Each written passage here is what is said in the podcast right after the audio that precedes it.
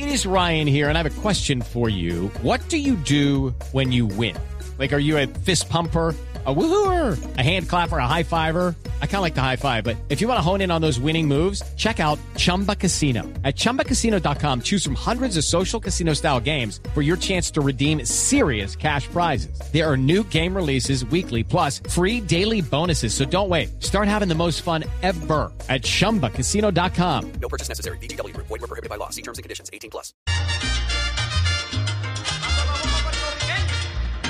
Escuchando a los maestros Richie Ray y Bobby Cruz. En tiempos de Navidad iniciamos el radar, como siempre, en Blue Radio para toda Colombia y en bluradio.com.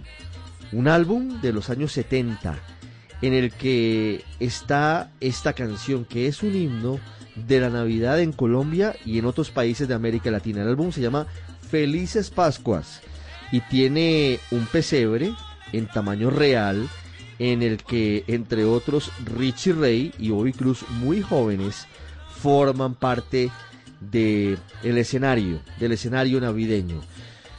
Una Navidad que está marcada por esta música, por esta música que en tiempos normales sería la que estaría a punto de escucharse, no solamente en la Feria de Cali, que este año será virtual, que este año será a distancia, porque la pandemia no permite un escenario diferente, sino también en toda Colombia. Y con música de Navidad, música de temporada, los saludamos. Vamos a hablar en minutos con epidemiólogos desde Bogotá, desde Cali, desde Medellín, para analizar la realidad hoy de la pandemia. Una realidad difícil. Está aumentando el número de contagios, el número de hospitalizados, el número de fallecidos y por eso tenemos que asumir con la mayor responsabilidad esa temporada. No es el momento de bajar la guardia por nosotros, pero sobre todo por nuestros papás, nuestros abuelos, nuestros tíos. No es el momento de bajar la guardia. Y tenemos entrevista en segundos con el líder opositor venezolano Leopoldo López, que ha terminado una visita a Colombia y entrega revelaciones importantes de futuro en la política venezolana y también de la relación con el presidente Iván Duque. Todo eso a continuación. Muchas gracias por acompañarnos hoy sábado 19 de diciembre en el radar en Blue Radio y en bluradio.com con esta bomba navideña. Usted está en el radar en Blue Radio. Hoy es sábado 19 de diciembre, estamos en plenas novenas de Navidad y las cifras de la pandemia no perdonan. La matemática del COVID es exacta y estamos apenas viendo los efectos de las reuniones, de las fiestas que comenzando diciembre se hicieron en algunos hogares y en algunos sitios del país. No queremos dar lora, porque a veces es muy aburridor que todo el tiempo nos estén diciendo qué debemos y qué no debemos hacer. Pero sí es importante que tengamos la perspectiva de lo que hoy está pasando en el país. Tenemos de nuevo un aumento sostenido en el número de contagios. Ya hemos estado en los últimos días por encima de 12.000 nuevos casos diarios. Estamos sostenidos en 200 fallecidos cada 24 horas reportados. Y eso tiene que llevarnos a reflexiones, porque Estamos comenzando la temporada de fin de año. Muchos de ustedes ya están tomando carretera o están en los aeropuertos y se van a tomar unos días de descanso, lo cual es absolutamente válido. Todos queremos descansar de este año que ha sido particularmente agotador, pero tenemos que hacerlo con cuidado, tenemos que hacerlo protegiéndonos, tenemos que hacerlo sin tirar por la borda todo el esfuerzo que hemos hecho en estos casi 10 meses. Por eso hoy he querido invitar al radar en Blue Radio a tres expertos epidemiólogos, médicos, que pueden darnos referencias de lo que pasa en sus ciudades, en las principales ciudades del país que coinciden con los sitios con mayor número de contagios de la pandemia, para hablar de lo que está pasando y para hablar de cómo debemos afrontar seguramente esta última milla, Veo el vaso medio lleno, puede ser la última milla de la pandemia, porque ya estamos viendo al fondo las vacunas y esa es una gran noticia en medio de lo que significa en tan corto tiempo tener esa posibilidad. Saludo primero en Medellín a la doctora Silvana Zapata, epidemióloga, asesora del Instituto Nacional de Salud, especialista en análisis espacial y científico de datos. Doctora Zapata, buenas tardes y gracias por estar otra vez en el radar. Muy buenas tardes para todas las personas que nos están escuchando y a ustedes por la invitación a este panel eh, tan importante. En Bogotá está el doctor Luis Jorge Hernández, epidemiólogo, médico especializado en salud pública, docente de la Universidad de los Andes, asesor de autoridades nacionales y locales en Bogotá. Doctor Hernández, gracias por estar con nosotros hoy, sábado 19 de diciembre.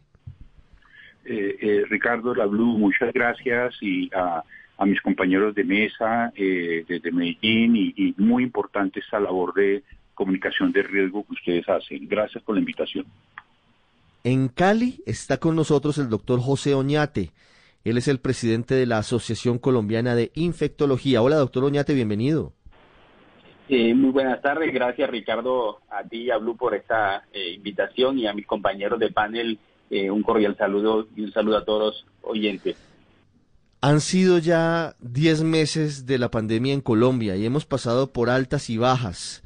A finales de agosto empezó el descenso, es como si usted va al alto de la línea, lo sube y luego empieza a bajar pero hemos visto en los últimos días un incremento de casos y tenemos una situación particular porque vienen las vacaciones, viene Navidad, viene Año Nuevo. Doctora Silvana Zapata, usted que además en terreno ve la situación, ¿cómo puede describirnos lo que estamos viviendo hoy, hoy sábado 19 de diciembre? Bueno, eh, pues desafortunadamente estamos viendo comportamientos distintos a lo que muchas veces hemos recomendado exclusivamente porque, y pueden ser por varias razones y también se pueden atribuir razones en torno a la salud mental y que tienen que ver con las ciencias del comportamiento. Y es específicamente porque muchas personas están cansadas, muchos ven o no han tenido una persona con COVID grave o fallecida cerca entonces creen en su falsa sensación de seguridad que la pandemia ya pasó y en realidad esto no es cierto. La pandemia sigue supremamente vigente, todavía tenemos mucha población susceptible. Entonces la época de Navidad, que siempre es una época colombiana de mucha cercanía, en donde todo el mundo se es una realidad, se aglomera, hemos visto en el espacio público, en los restaurantes, en los centros comerciales, porque también están ya las vacaciones de los niños, muchas personas salen a vacaciones de sus trabajos, entonces buscan esas formas de, reunirse. Entonces hemos visto bastantes aglomeraciones, algunas sin medidas de bioseguridad, otros pensando en las, en las recomendaciones que hemos dado, pero estamos viendo en estos momentos una oportunidad, como el ejemplo que vimos en algunos países europeos en la época de vacaciones que ellos tuvieron en julio y a veces a veces siento que no hemos aprendido un poco de las experiencias de otros países. Nosotros tenemos que aprender de esas experiencias, acoplarlas a lo que nosotros tenemos y nuestras necesidades específicas para lograr que esos contagios no sean tan altos, sino que sigan su curva normal y no, no haya un incremento circunstancial, sobre todo específicamente en la mortalidad, porque podemos tener infección, pero si la, nuestra mortalidad se mantiene, se mantiene estable y, y si se reduce, eso significa que nuestras medidas están teniendo éxito a pesar de que haya un mayor número de contagios. Creo que ahí es donde tenemos que ponerle mucho ojo en estos siguientes días, en esas tasas de mortalidad, fijarnos mucho en los fallecidos diarios, en cómo se van comportando, porque eso es lo que nos va a decir realmente si estamos cumpliendo o no las medidas de distanciamiento. ¿Cómo ve hoy lo que pasa en su base en la ciudad de Medellín, doctora Silvana? Bueno, lo que veo en Medellín es específicamente eso. He tenido la oportunidad, como mencionadas, de estar en campo. En estos días me ha tocado salir bastante y hemos visto muchas aglomeraciones en el centro de la ciudad, en los centros comerciales y lo, que nosotros tenemos aquí como el que le dicen el hueco es bastante, bastante gente, si bien los comerciantes han hecho unos esfuerzos, sobre todo en la avenida, en una avenida de nosotros que se llama Avenida Carabobo, en tener vigilantes y como vigías que vigilen los, los, los espacios de seguridad. Hay unas zonas que sí se han hecho esos grandes esfuerzos, pero definitivamente hay otras que no, sobre todo porque el sector informal ha por los efectos de la pandemia, por las condiciones socioeconómicas que han tenido varias familias en la ciudad de Medellín, salen al tema del rebusque. Entonces, aprovecho el espacio público, quito los espacios de bioseguridad para la circulación de las personas que se tenían, entonces ahí es donde empiezan las aglomeraciones. Entonces, en una avenida de nosotros que se llama Maturín, es bastante compleja la situación porque tuve la oportunidad de ir a observar esta semana y sí quedé bastante preocupada. Creo que la gente todavía no ha comprendido que las 13 hay que evitarlas a toda costa, cerrado, concurrido, contacto cercano y hay que hacerlo de manera oportuna, no solamente para mi ciudad, sino también para el resto de las ciudades. Bueno, Maturín en Medellín es un poco lo que San Victorino es en Bogotá o lo que la Plaza Caicedo puede ser en Cali, doctor Oñate ¿Cuál es el mensaje hoy para los caleños? Usted está en la ciudad y usted ve, mire, hay fiestas en varios sitios, las personas no usan tapabocas, hay a esta hora seguramente muchos caleños yendo a los centros comerciales y, reuniéndose, aglomerándose para hacer las compras navideñas. ¿Cuál es el diagnóstico suyo hoy y cómo se debe afrontar a futuro? Bueno, eh, mil gracias. Eh, yo creo que estamos luchando contra un enemigo microscópico eh, que puede ser implacable para las personas que tengan comorbilidades y factores de riesgo. Entonces aprovechamos para hacer un llamado a toda la comunidad, no solamente de Cali, sino de todo el país, como la doctora Silvana eh, bien lo comentó. Eh, tenemos también aglomeraciones, tenemos personas que se han olvidado un poco y nos hemos relajado en las medidas de bioseguridad. Si bien es cierto, este es un enemigo microscópico que hasta el momento no tiene tratamiento. Estamos muy cercanos de tener una vacuna disponible en nuestro país. Es clave en este momento eh, tener todas estas medidas que hemos aprendido, el distanciamiento físico, la higiene de manos en forma frecuente, el usar el, desinfectante en gel en nuestras manos, eh, por supuesto utilizar adecuadamente las mascarillas, evitar los espacios cerrados esto es la clave para que eh, pasemos una Navidad tranquila y no tengamos un fin de año y un principio del 2021 eh, con un familiar o algún conocido hospitalizado o en una unidad de cuidados intensivos. Mm. ¿Cómo analiza lo que está pasando hoy en la ciudad de Cali? Porque además es una de las ciudades que tiene una muy alta tasa, porcentaje de ocupación de camas en cuidados intensivos. En las grandes clínicas hay muy poco espacio. Hablo de la clínica Imbanaco y hablo de la Valle de Lili y hablo del hospital universitario. Bueno, en este momento la pandemia, eh, la percepción es, que estamos similares en todas las ciudades del país. Cuando comenzamos vimos un comportamiento eh, muy heterogéneo. Nosotros en este momento tenemos no solamente los casos de, COVID-19, sino las otras enfermedades crónicas eh, que tal vez no se habían eh, atendido por efectos del mismo virus. Entonces tenemos también ocupación de pacientes oncológicos, pacientes con enfermedad cardíaca y demás. Eh, aquí recientemente el alcalde decretó unas medidas restrictivas para disminuir la circulación y estas medidas restrictivas eh, deben ser acompañadas fundamentalmente con pedagogía. Eh, me parece que el, componente pedagógico debe ser importante más que el componente de sanción al ciudadano. Este acompañamiento a la ciudadanía, continuar en la búsqueda activa de los casos, continuar el rastreo eh, aquellas personas, como mencionaba la, doctora Silvana, eh, que tienen un, comercio informal o un trabajo informal, prestarle también la asistencia alimentaria a ese grupo eh, familiar y, por supuesto, estas medidas deben ser acompañadas de una indicadores que nos eh, mencionen de qué tan efectivas son y sobre todo que sean estrictas para poder disminuir la velocidad de contagio del coronavirus y poder eh, disminuir el número de casos eh, potenciales. En Bogotá estamos de nuevo sobre casi el 75%, es decir, que 75 de cada 100 camas en cuidados intensivos están ocupadas Estamos teniendo diariamente en promedio en estos últimos días 4.000 nuevos contagios con COVID-19. Un escenario que no teníamos desde hace varios meses, doctor Luis Jorge Hernández.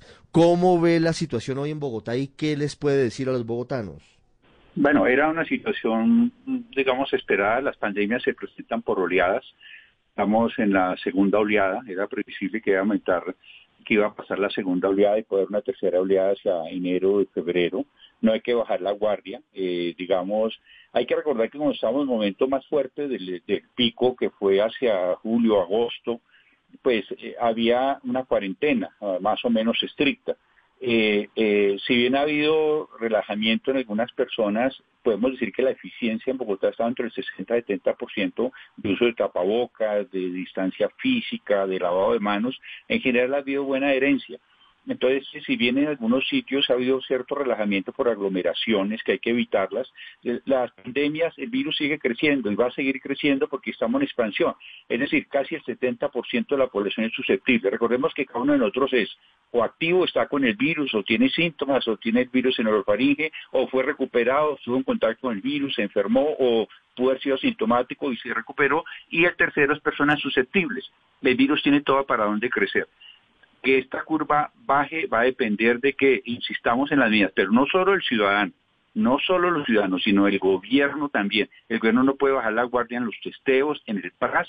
El PRAS no está funcionando bien porque implica, nosotros hemos visto, se debe estar eh, identificando cuatro contactos por caso, estamos identificando menos por dos. Y si nosotros vemos los indicadores del PRAS que muestra el Ministerio de Salud, la mayoría de ciudades en rojo muy bajo seguimiento de casos, muy bajo seguimiento de contactos, muy poca mapa de contactos en menos de 48 horas, las pruebas se están demorando a veces más de 5 o 6 días. Entonces, son los ciudadanos, son el gobierno también, disminuir las aglomeraciones, los aforos. Importante la ventilación, hacia los toques de queda es una buena acción, Medellín, Cali van a ser toque de queda, nosotros le dimos a la alcaldesa toque de queda también mientras llega la vacuna. Los toques de queda sirven más que las cuarentenas, pero no podemos ya amenazar con cuarentenas estrictas porque entre otras cosas ya no sirven. Doctor Luis Jorge, muchas gracias y una feliz Navidad para usted y para su familia. Gracias, Ricardo, igualmente a usted y a la mesa, a la doctora Silvana, doctora Oñate y a sus distinguidos oyentes. Doctor Oñate, seguimos en contacto, esperamos que bajen las cifras de la pandemia en Cali. Le mando un abrazo y también lo mismo, una feliz Navidad, una tranquila Navidad, ojalá para todos para ti, para los oyentes, para mis compañeros de panel, una feliz Navidad, eh, un mensaje de solidaridad para todas las eh, familias que tienen alguna persona en este momento hospitalizada con COVID, un mensaje muy especial eh, de esperanza para todos nosotros y en especial para todo el talento humano en salud en Colombia.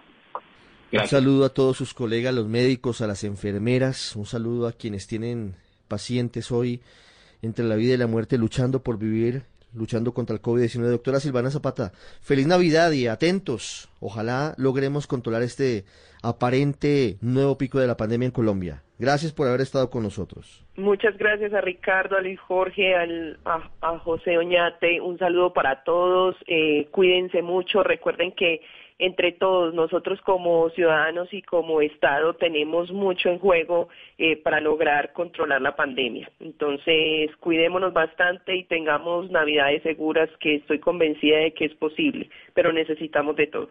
Ya regresamos a El Radar en Blue Radio.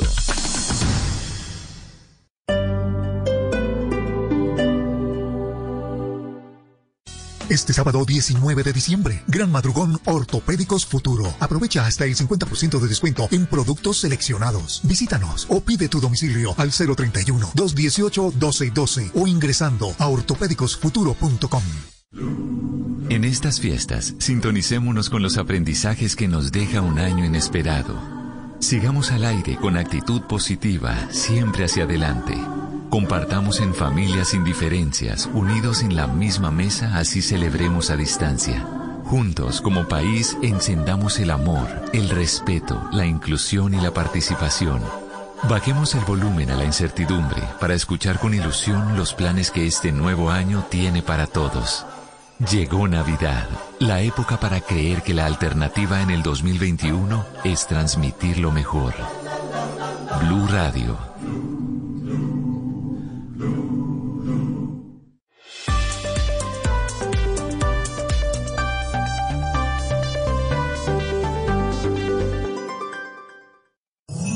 Que esta Navidad sea un tiempo de amor y un motivo de felicidad.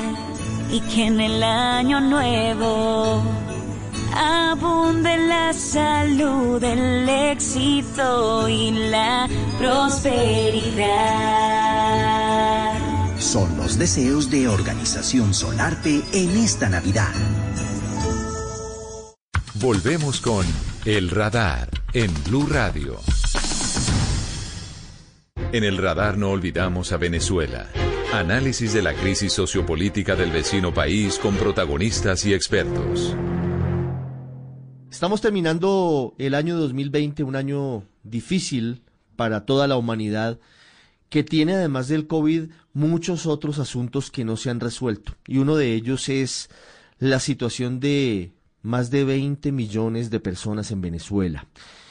Y esto, por supuesto que nos duele y por supuesto que nos toca a todos en Colombia, porque abrimos de corazón las puertas a, millones de hermanos venezolanos que están devolviéndonos un poco lo que pasó con los colombianos en los 60 y en los 70 que viajaban por millones a Venezuela. Pero esto implica unas dinámicas complicadas y se entiende y, hay una cantidad de asuntos que deben lidiarse y deben solucionarse, pero el trasfondo de todo esto es la democracia en Venezuela. Que si regresara la democracia a Venezuela, pues otro sería el cantar Hoy nos acompaña en el radar en Blue Radio y en BlueRadio.com y también en Facebook, por supuesto, y tenemos el video de esta charla, Leopoldo López, líder de la oposición venezolana y quien hace algunas semanas eh, logró salir de la Embajada de España en Caracas, logró llegar finalmente a territorio español y hoy está en Colombia, está terminando una gira que ha tenido por nuestro país visitando a los venezolanos y hablando con diferentes sectores. Señor López, bienvenido al radar en Blue Radio. Muchas gracias por atendernos. Gracias, gracias a ustedes y a, tu audiencia y, a Blue Radio por todo el apoyo que le han dado a los venezolanos, a la causa por la libertad y la democracia y a la libertad de los presos políticos. Leopoldo, ¿cómo le fue en Colombia? ¿Qué radiografía tiene? ¿Cómo, cómo se va para España? Mira, me voy, por un lado, impactado de lo que ha sido eh, la migración de venezolanos hacia Colombia millones de personas han cruzado la frontera, dos millones de esos se han quedado en Colombia, otros dos millones han seguido hacia el sur y hoy eh, Colombia tiene una realidad en la que los venezolanos eh, están en casi todos los rincones del territorio nacional. Por el otro lado, también me voy muy agradecido con los colombianos, primero que nada, por la inmensa solidaridad y comprensión de la dificultad que significa para los venezolanos en este momento, también, por supuesto, con, con el presidente Duque, por su gobierno, por todas las autoridades que están haciendo lo imposible para poder atender la crisis migratoria venezolana. Y me voy también con una reflexión, hoy que se celebra el Día de la Migración, me voy también con la convicción de que he presenciado a un pueblo que es campeón del mundo en atención a la migración. Y eso se lo digo a, todos los colombianos con mucha humildad. Les damos las gracias, pero ustedes tienen mucho que enseñarles a Europa, a los Estados Unidos y a otros países del mundo que hacen de la migración un tema de conflicto, de fricción, de xenofobia y de exclusión. En cambio, aquí en Colombia, ustedes como pueblo han abierto los brazos y sus corazones a los venezolanos, las autoridades encabezadas por el presidente Duque ha hecho lo propio y también autoridades locales y regionales han tenido que entender este tema. Mm. En tres semanas hay un momento simbólico, Leopoldo, eh, que es el, el fin del periodo de la actual Asamblea Nacional, el 5 de enero. Eh, el, el, régimen de Maduro llevó a cabo unas elecciones que no reconoció la mayoría del planeta, en las que hay una renovación total de, del Parlamento y digamos que el último poder que hoy le falta al régimen para hacerse prácticamente con, con todos como un puño de hierro cerrándose en torno a, la autocracia que hoy está en Miraflores, pues está a punto de terminar. ¿Qué va a pasar el 5 de enero? ¿Qué va a pasar en Venezuela ese día? ¿Puede haber allí quizás un punto de inflexión o, o realmente usted no es tan optimista como quienes creen que allí puede pasar algo que lleve a que se desemboque en cambios estructurales y de fondo? Yo creo que institucionalmente mm, no va a haber mayor cambio en el siguiente sentido.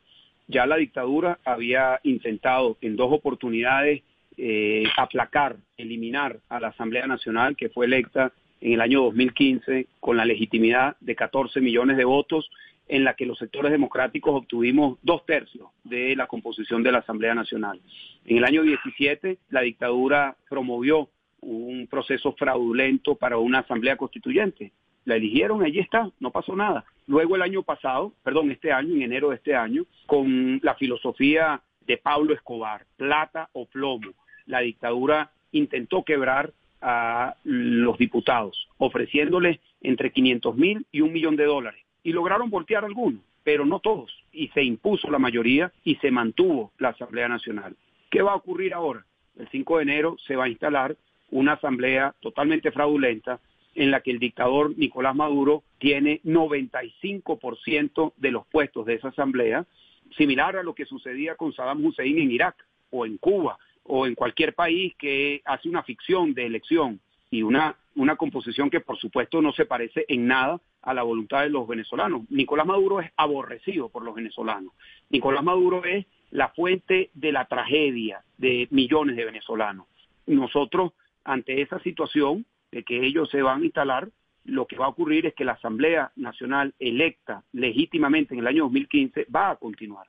Y nosotros, por supuesto que ante esta dificultad, lo que estamos planteando es que se mantenga la Asamblea, se mantenga al presidente Juan Guaidó, quien es el líder de este proceso, y que nosotros sigamos construyendo debajo de ese paraguas de legitimidad, de constitucionalidad, nuestro movimiento unitario para seguir dando la pelea, para seguir dando la lucha a favor de la libertad. Entonces, la causa por la libertad de nuestro país tiene que ser una causa de todos. Leopoldo, esa propuesta para que continúe la Asamblea Nacional actual luego del 5 de enero y para que continúe Juan Guaidó como presidente interino, ¿tiene las mayorías para salir adelante en la Asamblea?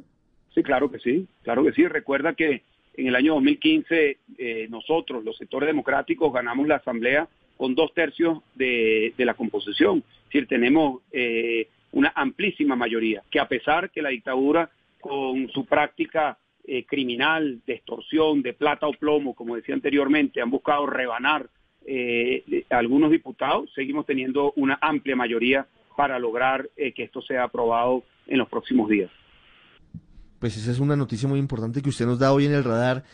Leopoldo, en las últimas horas el medio de comunicación Bloomberg, que es uno de los más importantes en materia económica en el mundo, reveló un despacho según el cual el presidente electo de Estados Unidos, Joe Biden, va a cambiar su posición frente a Venezuela. Dice Bloomberg, entre otras cosas, que ya habría nombrado negociadores para que se sentaran a hablar con Maduro y su gente. ¿Cómo ve esto que se revela de Estados Unidos y cómo ve el futuro de, del papel de Estados Unidos frente a la situación en Venezuela? Mira, yo leí el artículo y, entiendo eh, que allí hay alguna información. Sin embargo, yo creo que lo más importante es hacia dónde se va a dirigir la política. Y yo estoy convencido, y esto te lo digo con conocimiento preciso, de que no va a haber un cambio en el objetivo de la administración entrante del presidente electo Biden. Y el objetivo es lograr la libertad y elecciones libres en Venezuela.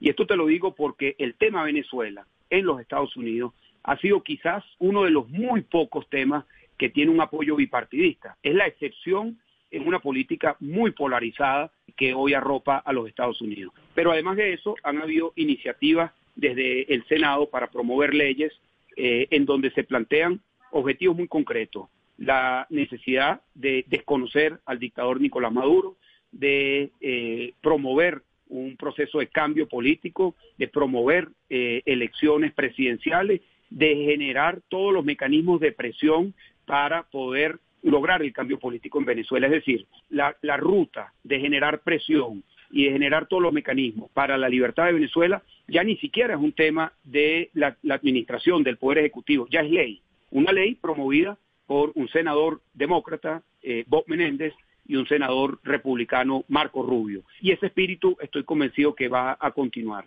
Ahora bien, también se abren oportunidades. Yo creo que la nueva administración en los Estados Unidos abre la oportunidad de tener un abordaje multilateral al tema Venezuela. Si bien es cierto que hemos tenido el apoyo de muchos países, también es cierto, y esto hay que decirlo, eh, no ha habido una unidad eh, en los criterios y en la acción eh, de parte de los países que han apoyado la causa por la libertad en Venezuela. En particular, ha habido una tensión entre América y Europa, entre la Unión Europea y la OEA. Y así como a nosotros nos piden unidad los que analizan el tema venezolano, nosotros también pedimos unidad. Eh, entre Europa y Estados Unidos principalmente. Sin duda alguna van a haber cambios en los matices de la estrategia eh, que presente la nueva administración. Eso es lógico, eso pasa cada vez que hay un cambio de gobierno, pero no creo que vaya a haber un cambio en el objetivo, que es salir de Maduro y lograr unas elecciones libres en Venezuela. Sobre esa salida, Leopoldo, ¿usted apoyaría una negociación que le permitiera a Maduro salir de Venezuela sin, sin pagar por sus crímenes, a cambio de que deje el poder y, y transición hacia unas elecciones libres? Mira, nosotros no estamos allí, no estamos en ese escenario, no estamos en un escenario de una negociación en estos momentos y un escenario que nos permita lograr la libertad y elecciones libres en Venezuela eh, pues va a requerir que se vean las circunstancias en su momento. Ahora sí te digo algo, y, y de corazón, y sobre todo me voy muy marcado de lo que vi en Cúcuta, de lo que vi, eh, que es una realidad que refleja el día a día de millones de venezolanos. Hay dolor en nuestro pueblo, hay dolor, hay hambre, hay un sentimiento de, de desesperanza muy marcado. Y nosotros tenemos que hacer lo que nos corresponda para lograr salir de esta tragedia. Esta es una tragedia que va mucho más allá de la política. Mira, yo estaba en un sitio en Cúcuta que llaman La Parada, en donde está el puente Simón Bolívar. No sé si has estado allí.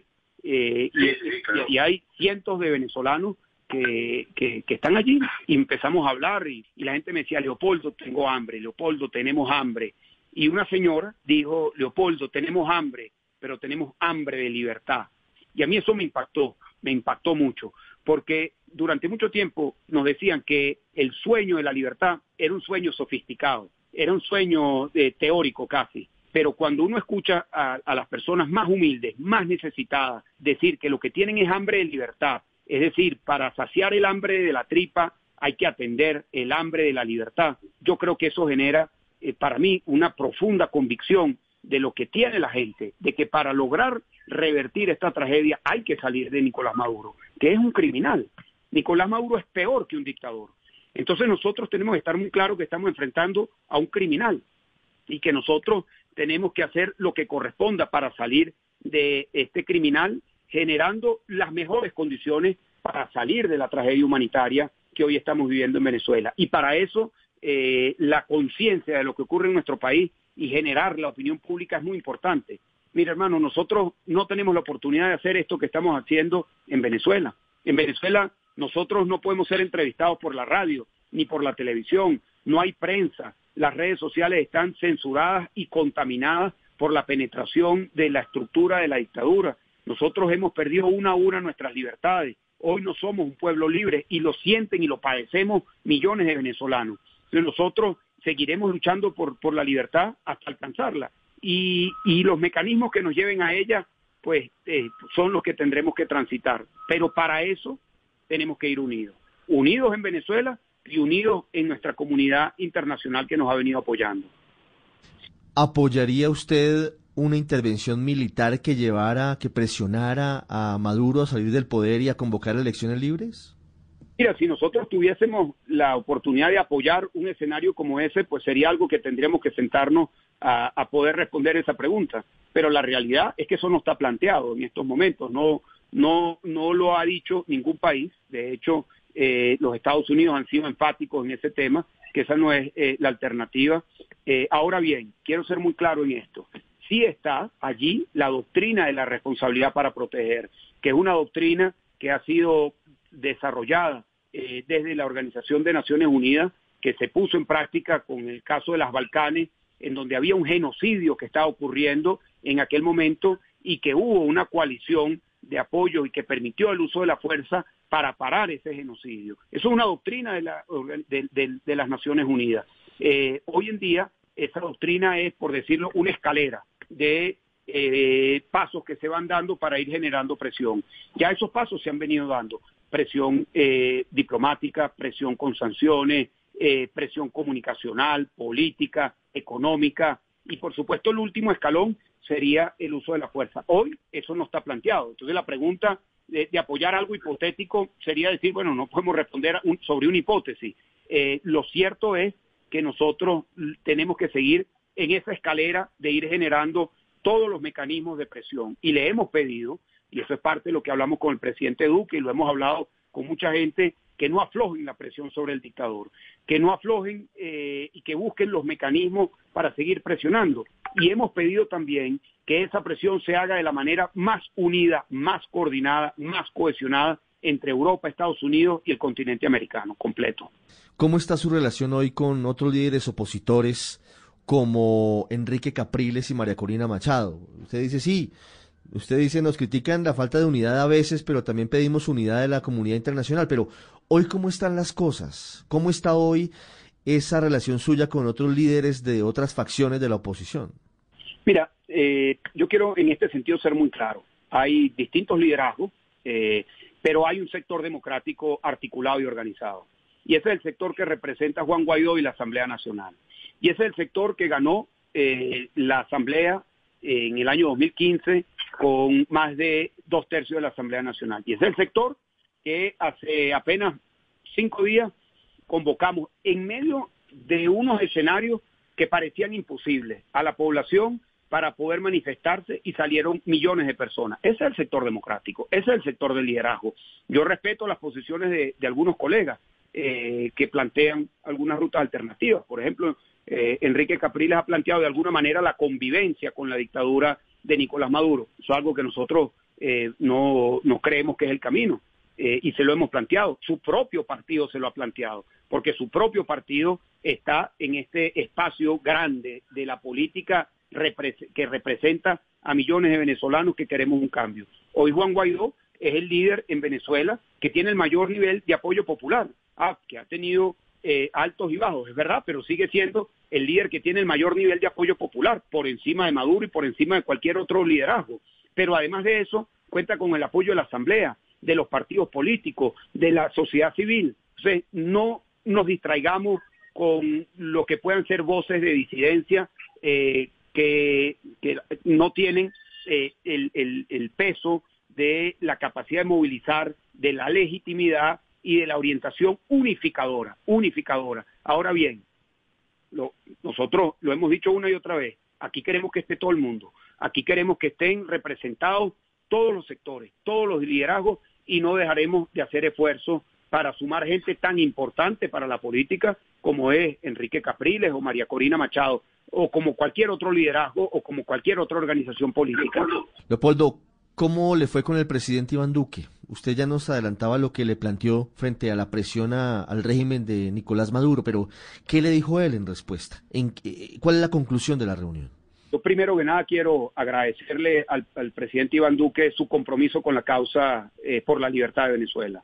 Eh, quiero decirte que el presidente Duque, antes de ser presidente, asumió una lucha eh, por la libertad de nuestro país. Recuerda que siendo senador, él promovió eh, que se abriera una investigación en contra del dictador en la Corte Penal Internacional. Y apenas hace tres días, hace tres días, eso fue hace años, pero apenas hace tres días, la Corte Penal Internacional concluyó que efectivamente Nicolás Maduro ha sido responsable de haber cometido crímenes de lesa humanidad y violaciones severas a los derechos humanos. Pero también como presidente, eh, el presidente Iván Duque ha asumido una posición eh, muy amplia, muy bondadosa hacia la tragedia que significa la migración venezolana. Ha hecho que su gobierno ha liderado un proceso de garantizar que los venezolanos puedan ser recibidos acá en Colombia y que puedan ser recibidos con todas las limitaciones que significa eh, una eh, cantidad de personas, millones de personas viniendo acá a, Colombia. Dos millones de venezolanos están acá eh, y que ha habido una política muy clara que parte de la palabra, porque entendamos que es muy importante la manera como se expresan los líderes y los liderazgos sobre este tema tan sensible que es la migración. Y el presidente Iván Duque, desde la manera como se, como se em, se dirige a los venezolanos, a la realidad de la migración, pero también las políticas que ha impulsado han sido muy importantes y muy generosas hacia los venezolanos. Pero también ha sido un, gran aliado, él y su equipo de gobierno, en mantener nuestra coalición a favor de la libertad y elecciones libres en Venezuela. Por el presidente Duque solo tenemos profundas palabras de agradecimiento eh, por todo lo que ha hecho por nuestro país. Sí. ¿Y cómo le fue la reunión? ¿En qué quedaron? Vamos en seguir adelante eh, en lo que significan estos, estos distintos temas, en, fortalecer nuestra coalición internacional, en fortalecerla alrededor de una ruta muy clara. Uno, rechazo a las elecciones fraudulentas de Maduro. Dos, promover la continuidad de la Asamblea Nacional y el presidente Juan Guaidó. Tres, tener como objetivo lograr unas elecciones presidenciales y parlamentarias libres, justas y verificables. Y cuatro, hacer todo lo que sea necesario para presionar por las vías diplomáticas, políticas, comunicacionales, económicas a la dictadura de Nicolás Maduro para que se dé un escenario que nos permita alcanzar la libertad y tener elecciones libres. Es decir, que Colombia, según le dijo el presidente Duque, apoyará la continuidad de Juan Guaidó como presidente interino de Venezuela más allá del 5 de enero, luego de que se logre avanzar en esa idea en la Asamblea Nacional? Ya lo, ya lo ha dicho el presidente Duque, lo dijo el día 10 de diciembre cuando tuvimos un encuentro, eh, eh, ratificó su compromiso y su apoyo a la continuidad de la Asamblea Nacional y de nuestro presidente encargado, Juan Guaidó, que quiero recordar, miren, la lucha que nosotros vimos en Venezuela, a veces se piensa, bueno, que está Maduro y está Guaidó y son dos presidentes, no, esto es un, dictador criminal y por el otro lado Juan Guaidó, que es un eh, presidente que es el depositario de la legitimidad. Pero yo quiero recordar cómo vivimos nosotros. Juan Guaidó no duerme en el mismo sitio todas las noches. Su equipo ha sido perseguido, torturado. Un familiar de él fue encarcelado, guindado y le aplicaron electricidad en los testículos.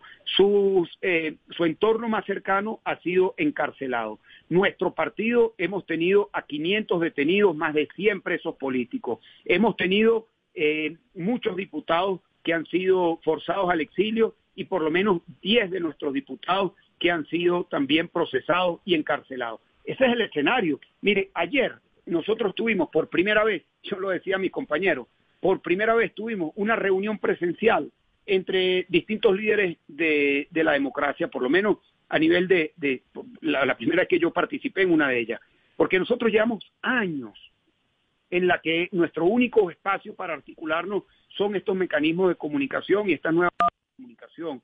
Eh, nosotros no podemos tener una reunión en la que participemos presencialmente todos los líderes, porque unos estábamos presos, otros estaban en el exilio, otros estábamos en una embajada, otros estaban perseguidos, y esa es nuestra realidad. Pero seguimos en la pelea, seguimos en la lucha, seguimos con ánimo, y como te lo he dicho varias veces, nos caemos y nos levantamos. Ese es nuestro espíritu.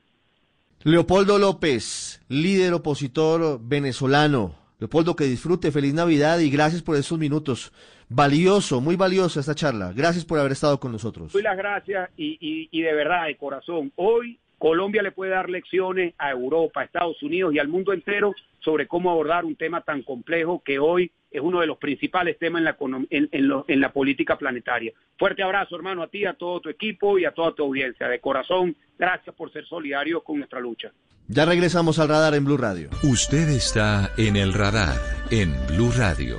Ha pasado ya algo más de un mes desde que ocurrió la tragedia en Providencia, que luego de algunas horas de fuertes vientos y altas olas, luego del paso del huracán Iota, destruyó por completo la isla, dejando dos muertos un desaparecido y miles de damnificados. Siguen las tareas de limpieza, removiendo los escombros, pero eso no termina. Y hay muchas quejas. Uriel Rodríguez con el retrato de lo que pasó y lo que hoy está ocurriendo.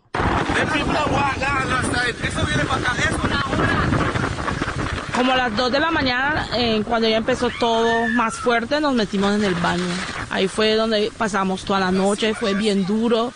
Esos testimonios y ese sonido de lo que sucedió en Providencia pudieron recogerse solo hasta dos días después del paso del huracán Iota. La isla quedó despedazada. Cruzar por su única avenida principal era como estar en un cuento de terror donde una devastación solo dejó ruinas. Estaba mi hijo mayor, estaba mi, nieta de cinco años, mi papá que es de tercera edad. Nos da tristeza ver a nuestra gente en la calle con niños, mujeres embarazadas personas de la tercera edad en la calle. Sala, juego de sala, comedor en general, eh, televisores, todo. Pero a pesar de eso, los isleños encontraron en el hecho de estar vivos la única razón para continuar y avanzar aún en medio de lo poco que quedó de lo que durante décadas construyeron. Aquí queda la estación de policía, pues también. Destruida. Sí, destruida. El carro de la policía la había cogido, la había volteado por acá, pero ya la recogieron. Pero ahora mismo para nosotros los providencianos lo normal es estar aquí en la isla dando el pecho por todo lo que ha pasado y, y, tratar de salir adelante. Ha pasado algo más de un mes y desde entonces los organismos de socorro y de gobierno han estado ahí para recoger los escombros, así como para darle una apariencia diferente, mientras se puede iniciar la reconstrucción en medio de las dificultades para transportar los elementos que son necesarios. El presidente Iván Duque. Obviamente esperamos que al cumplir este propósito de la concertación, nosotros a partir del mes de enero empecemos este ejercicio de reconstrucción de todas las viviendas. Y han sido cientos de personas las que han llegado hasta ese lugar, como la teniente Erika Dayana Sierra Gaitán, quien comanda a unos 600 uniformados del ejército en las acciones de recuperación de la isla. Con el simple son los mejores, eso alegra, como que motiva no solo a mí, sino a mi tropa a seguir trabajando para continuar y terminar de la mejor manera. Hoy, con la lupa de la Contraloría, la exigencia de la Procuraduría y una veeduría en todo el país, el reto para el gobierno es mayor, porque para reactivar la economía en la isla, más aún en medio de la pandemia, será una titánica tarea para los más de 5.500 continentales que allí residen. Para el radar, Uriel Rodríguez Silva, Blue Usted está en El Radar, en Blue Radio.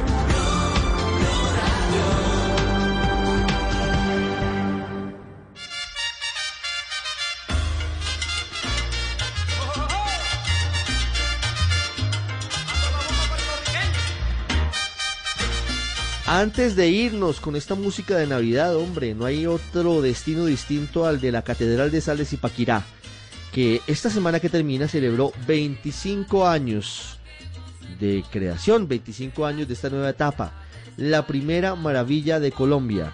Conmemoró el aniversario con show de luces virtual, con un concierto, con un escenario que es muy, muy imponente. Juliana Cañaveral, desde Zipaquirá, muy cerca de Bogotá y un escenario turístico inmejorable, aún en tiempos de pandemia.